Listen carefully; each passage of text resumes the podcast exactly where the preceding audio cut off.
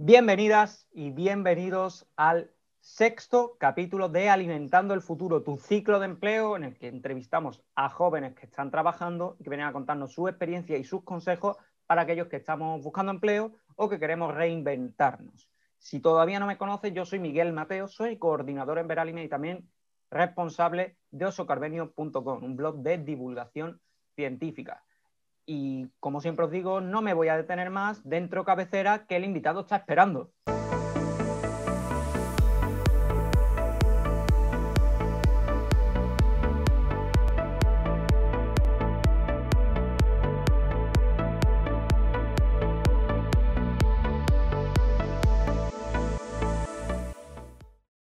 Hoy me acompaña David Jiménez. Él es graduado en biología y se ha especializado en microbiología de alimentos. Actualmente trabaja en la Universidad de León como investigador predoctoral y se está dedicando, especializando tanto en listeria como en salmonela. Bienvenido David, ¿qué tal estás? Hola Miguel, ¿cómo estás? Bienvenido. Pues nada, encantado de estar aquí con, contigo en, en este ciclo tan, interesante ¿no? que se te ha ocurrido organizar.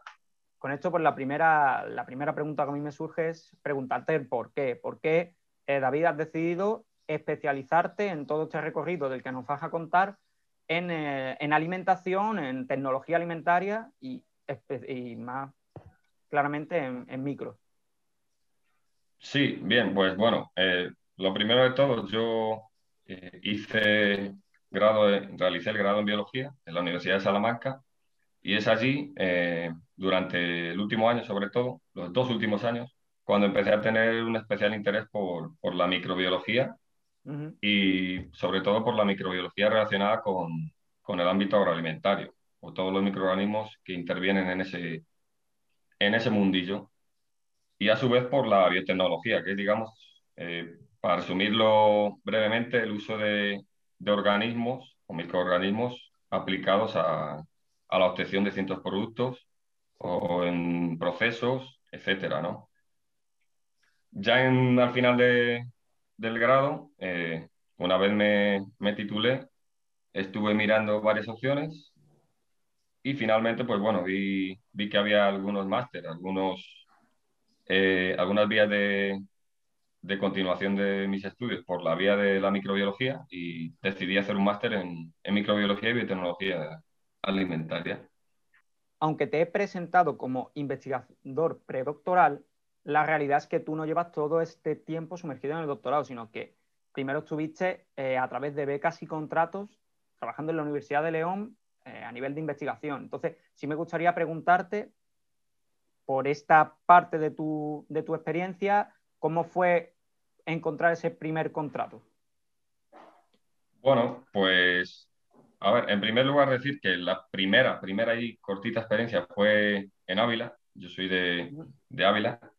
Y fue la universidad de allí, la Universidad Privada de Ávila. Fue una breve experiencia de cuatro meses con un contrato de beca, convenio empresa-universidad.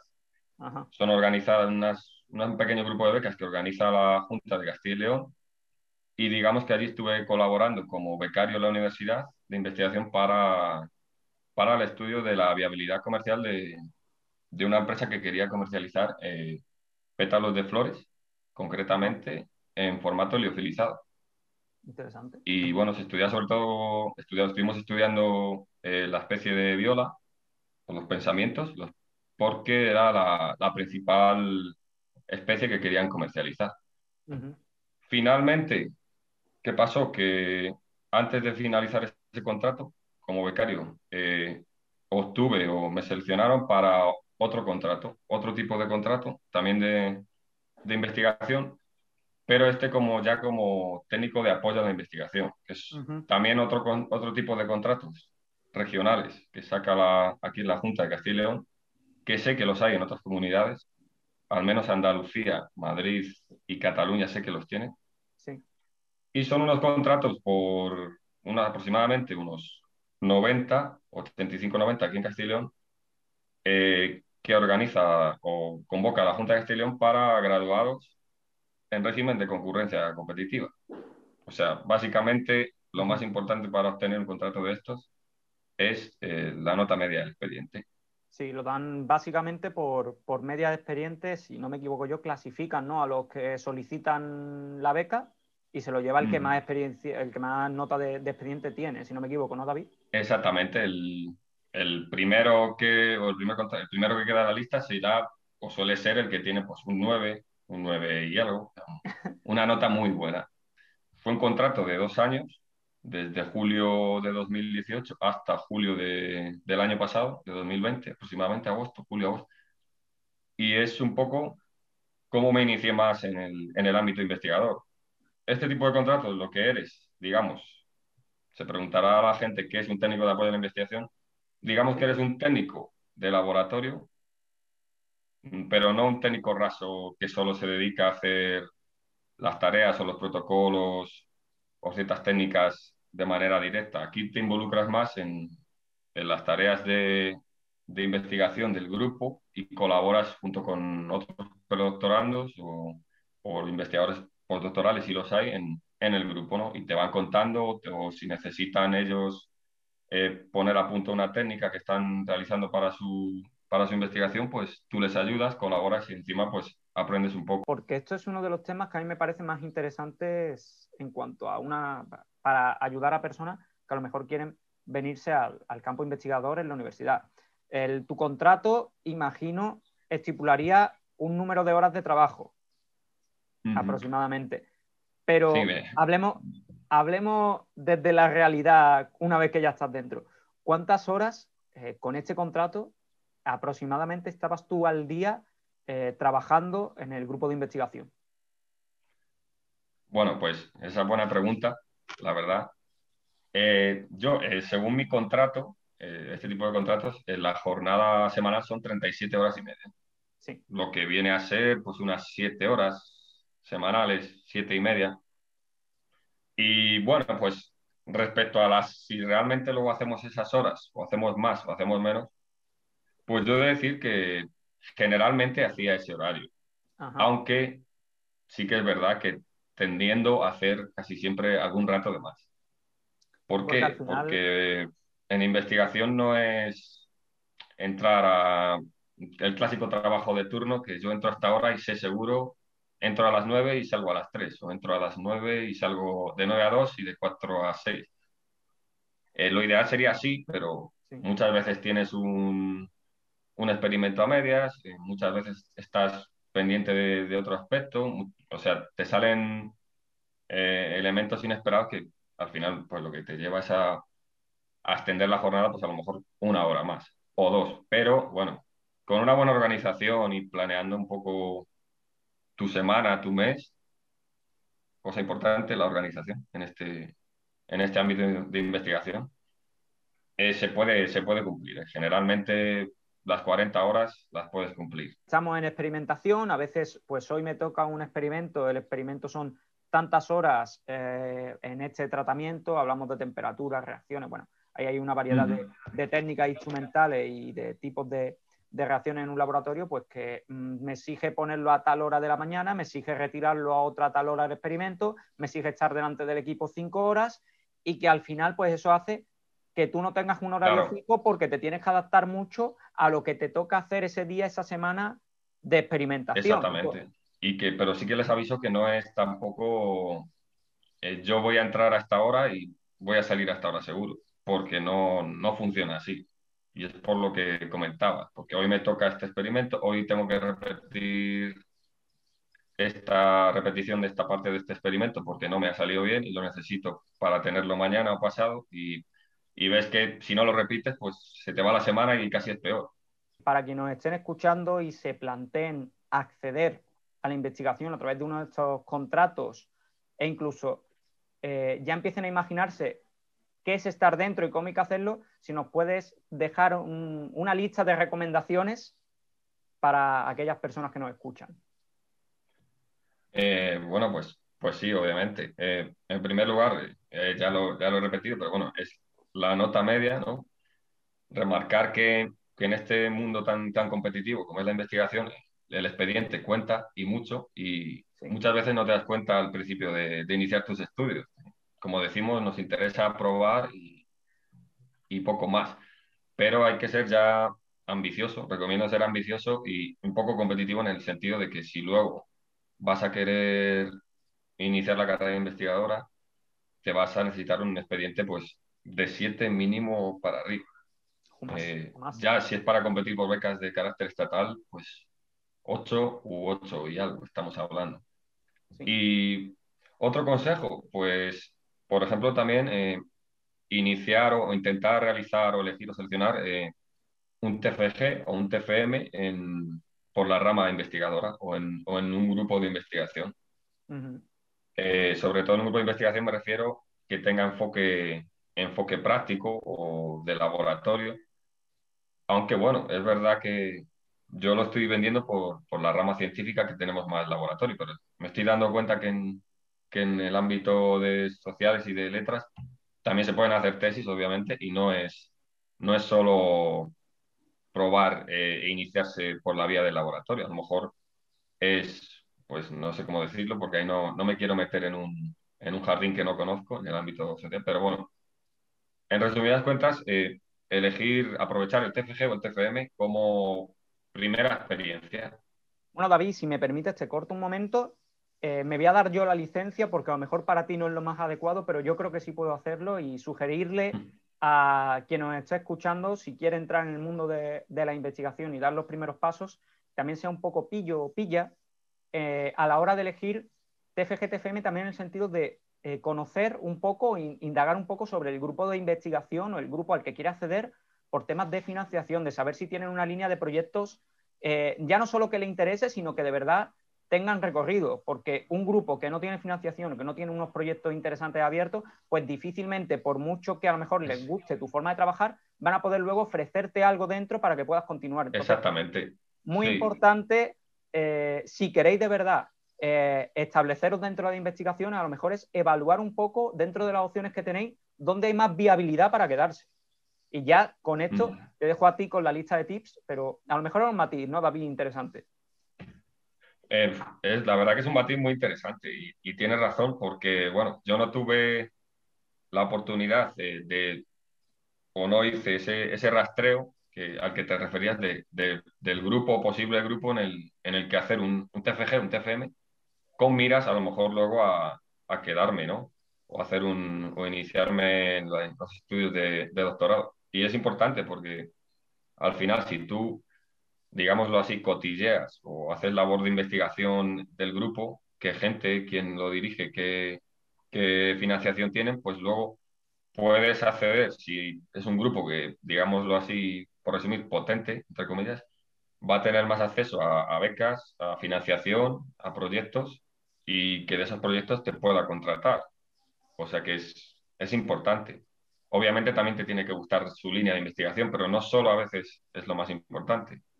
Sea, por lo menos no es lo más importante a lo mejor si lo que busca es una estabilidad más a medio plazo y no solo vivir ese momento, ¿no? Que a lo mejor pues estoy súper encantado con lo que hace este grupo, pero una vez que termine sé que en este grupo no voy a estar, ya depende de las personas. Te lanzo ya para ir cerrando, vamos a ponernos en que quien nos escucha pues consigue esa beca, ¿qué tres tips, por resumirlo en solo tres, le darías para llevar un buen ritmo, para facilitarle las vivencias eh, con, esta, con este contrato en, universidad? Bueno, pues a ver, el primero, eh, pasión, ponerle pasión y mucho interés, porque es, algo que es muy, muy, muy, muy dedicado, que necesita mucha dedicación y mucho interés, pero bueno, al final, si le pones esa pasión, ese gran interés, lo vas, lo vas a ir sacando porque es, es algo que generalmente cuando te metes a hacer un doctorado, es algo que, te gusta o te llama bastante. Porque sin, sin, pasión y sin ese, esa motivación extra, te va a resultar tedioso o bastante, se te va a hacer muy, muy largo. En segundo lugar, te recomendaría también el, el puede parecer tópico, pero llevar un buen nivel de inglés, una base bastante buena, porque ahora en realizar un doctorado hay que leer, en inglés, hay que escribir en inglés, eh, en general, como en, si en otros aspectos o en otros sectores es muy importante, en este no deja de serlo. Y es más, es que ya cualquier publicación que lees debe estar en inglés, eh, debe redactarla en inglés e incluso pues para muchos o ya para el propio acceso a, algunos contratos necesitas tener un, nivel de inglés o, o, digamos que aunque no le tengas, si le tienes, te premia un poco más, te, te barema una pequeña parte de, de la solicitud. O sea que también importante. Y otro tipo, pues, por ejemplo, yo creo que organización, digámoslo así. Llevar un orden. Un orden, sobre todo a corto plazo, pero si puede ser a largo plazo, pues mucho mejor todavía. ¿Y qué quiero decir con esto? A corto plazo me refiero a, a plantear un poco tu semana o tu mes de tanto de, de fase de experimentos como de, de escritura y de análisis de datos, porque te va a ayudar mucho luego a llevar un, un o a seguir el plan eh, anual que, que, tú habías iniciado desde el principio. David, y ya entrando en la investigación predoctoral, que es con lo que tú estás ahora mismo sumergido, la primera pregunta que te quiero hacer en este tema, yo creo que es bastante interesante para cualquier persona que se esté planteando seguir tus, tus pasos, los de cualquier investigación eh, doctoral, y es cómo solicitar las becas, qué tipo de becas hay y cómo es todo este lío, ¿no? Para poder acceder a un doctorado. No sé si nos puedes contar algo. Por un lado están, en primer lugar, las, las de ámbito estatal, y dentro de las de ámbito estatal están las FPU y las denominadas FP, o antiguas denominadas FPI, ahora de, de formación a personal, de formación de personal investigador, y son becas, una, las FPU, son becas que necesitas un, muy buen expediente porque son muy competitivas y es la que os decía, es el tipo de becas que os decía que teniendo menos de un 8 es muy complicado acceder a ellas, por eso la importancia de la nota. Y bueno, son becas que se conceden a los grupos de investigación y para pedir para que ese grupo la, la pueda pedir con, con, un, con un investigador que ellos, que ellos quieran, digamos así. No exactamente así, porque la CPU no es el que ellos quieran, es alguien el que quede en la lista con, con mayor nota, digámoslo así. Y luego están a las que me refería, las otras de ámbito estatal, que son las antiguas FPI, ahora denominadas ya formación de personal investigador, que las, estas dependen directamente del, del Ministerio de Ciencia, las otras dependen del Ministerio de Educación, a punto, a punto importante. Y estas son becas que van concedidas, contratos, ya, ya mejor llamarlos por su nombre, son contratos predoctorales que van asociados a un, a un proyecto de investigación de un grupo de investigación X. Ese grupo eh, en una convocatoria obtiene un contrato y ese contrato, ese grupo le puede dar a la persona o al investigador candidato que, que ellos quieran. ¿eh? ¿Cuál es la diferencia con las otras? Las otras tienen un régimen de concurrencia competitiva muy alto. Aquí no. Aquí si tú conoces o sabes de un grupo fuerte o potente que tenga ese tipo de contrato, si tú has hecho el TFM o el TFG con ellos y les parece bien darte ese contrato, te le van a dar. Tengas un 6, un 7, un 5 y medio. Si ellos creen, o sea, es un tipo de becas importante para acceder sin una notaza, como, como yo digo. Pues bien, eh, y luego, como comentaba, están las de ámbito regional, que eh, son baremas, suelen baremar un 50%, o al menos aquí en Castilla un 50% tu nota y otro 50% el, impacto del grupo, las publicaciones que tiene el grupo, tu, tu director de tesis y una pequeña parte también tu, tu currículum personal. No me refiero a la nota, sino a inglés, si ya tienes alguna pequeña publicación, tienes también otros tipos de cursos de formación que puedan ser importantes, el inglés, etc. Sí, en este tema me gusta recalcar que para pedir las de, las de ámbito regional y las de algunas de, las propias universidades, tienes ya que estar en un grupo de investigación inmerso. ¿Qué quiero decir con esto? Que no se puede, este tipo de becas de las regionales no es como pedir una beca de estudios.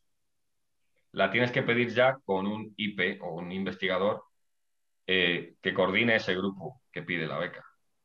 Por eso, acceder a este tipo de becas, digamos que tienes que haber tenido una experiencia antes en, o laboral o, al menos de estudiante con, el grupo de investigación con el que lo vas a pedir. Y bueno, tú ya estás sumergido en tu tesis, ¿no, David? ¿Cómo se vive el día a día de, una investigación, de un investigador predoctoral? Bueno, pues hay de todo. Eh, hay buenos, buenos días, hay días buenos y días malos, hay que decirlo. Es un poco montaña rusa. Eh, al final, eh, tienes semanas que estás encantado, la cosa va fluyendo, planteas un pequeño cambio en este experimento, salen resultados que pueden ser prometedores, pero luego los ves, los, los intentas procesar y te das cuenta que que no ha salido lo que tú esperabas. O, o, incluso que te des cuenta antes. Hay semanas que estás poniendo a punto un protocolo o un, o un experimento que necesitas para obtener unos resultados y te das cuenta de que lo estás haciendo todo mal, que no ha salido como esperabas, que no era tan fácil como se veía en el papel, que la metodología que tú has consultado o has leído en un paper, pues no es faltan datos, como muchas veces pasa, y tú necesitas ponerlo a punto o hacerlo ya, seguir un poco esa metodología, pero aplicarle tú tus modificaciones para que al final te en definitiva. abierto, tienes que estar abierto ¿no? A, que haya contratiempo, a que haya cosas que pongas y no salgan y a que hay días buenos y días malos, entiendo. Tienes que estar abierto a, a muchos contratiempos y como consejo, elemento clave, yo creo que la, paciencia es importante porque te puede que llegar a crispar un poco alguna, algún día, alguna semana, el no decir, madre mía, eh, eh, todo, toda la semana 40 horas de trabajo, a lo mejor a la basura, dices, pero luego realmente te das cuenta de que no han ido a la basura, que te han servido para darte cuenta de que, que, hay que cambiar o, o que hay que modificar para que esto salga bien.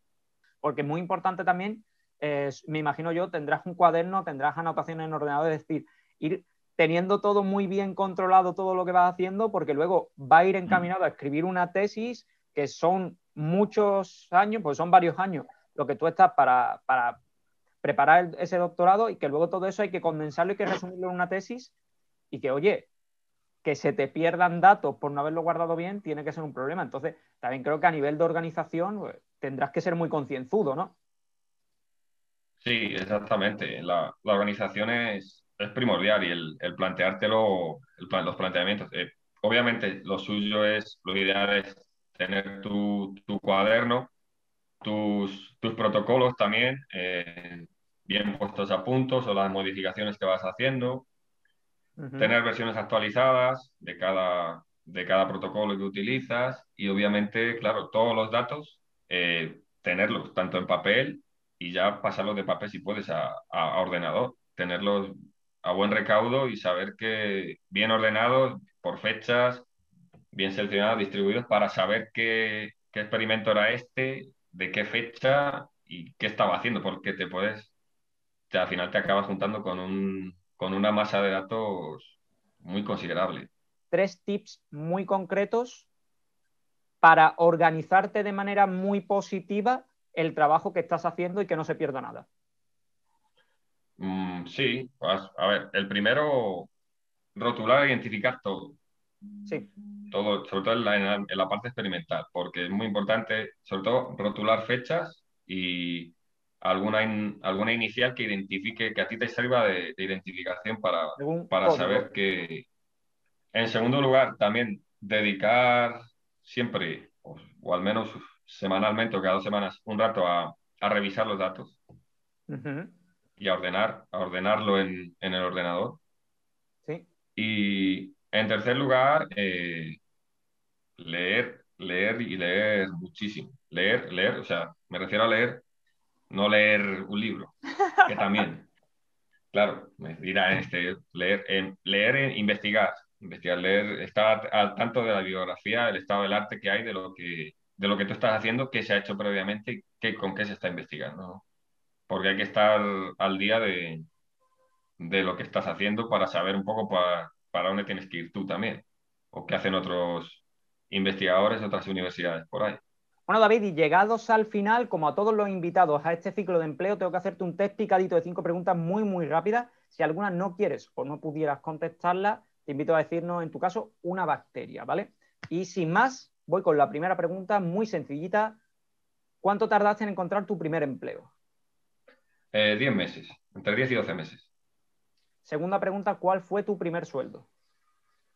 Mi primer sueldo fueron 650 euros con una, con una de las primeras becas. Tercera pregunta, ¿cuánto tardaste o con qué edad te independizaste? Me independicé con la edad de 24 años. Cuarta pregunta, te doy una máquina del tiempo. Puedes volver al pasado a charlar con el David que empezaba sus estudios y tal, y proponerle que potencie una habilidad blanda que consideras que hoy le vendría muy bien? ¿Cuál le dirías?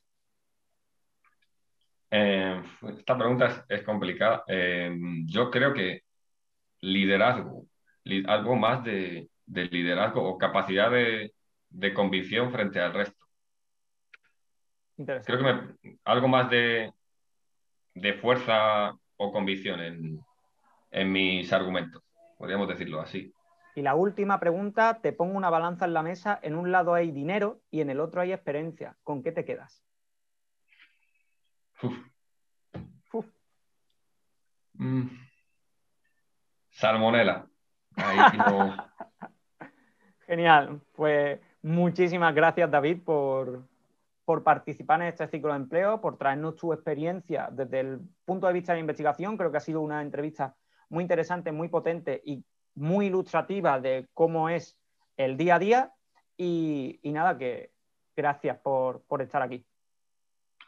Bueno, pues, pues muchas gracias a ti, Miguel, ¿no? Encantado de que hayas contado con, conmigo para, para este ciclo tuyo de, empleo, ¿no? Y que lo principal es que, sirva para, los oyentes y para los, los visualizadores que, que nos vean que, que hay diferentes opciones en, esto de, la investigación, en, todo este ámbito tan grande, y que no, no todo es blanco o negro, que se puede acceder por una vía u otra, pero que si de verdad tienen interés o, motivación por esta vía investigadora, que, que intenten pelearlo al menos.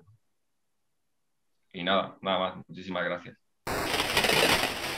Que la pides desde tu casa. Yo soy, en mi caso, David o tú, Miguel también pues el primero que no, yo creo que era ponerle pasión, ponerle mucha pasión. Vale, esto nos ha quedado un pelín, un pelín raro, pero... Listo. Eh, uy, espérate, pues está sonando el teléfono y yo ahora vengo. Enhorabuena por ti, podríamos decirlo así. Voy a volver a empezar la pregunta porque no tiene sentido por dónde he empezado, ¿vale? Bueno, vamos a ver si, si se puede salvar, o por lo menos que entre en algunos trozos. Me estoy perdiendo en mi respuesta y la gente lo está viendo. Algo así, ¿no? Porque no. Te veo que vas a contestar las cinco, no hay problema. Pero tampoco me quiero pasar de listo. Otro tipo de contrato, de contrato. Ah, Actualmente trabaja como investigador. Ah, voy, a quedar como un entrevistador nefasto. Bueno, si soy el, si soy el peor, me lo puedes decir. ¿eh?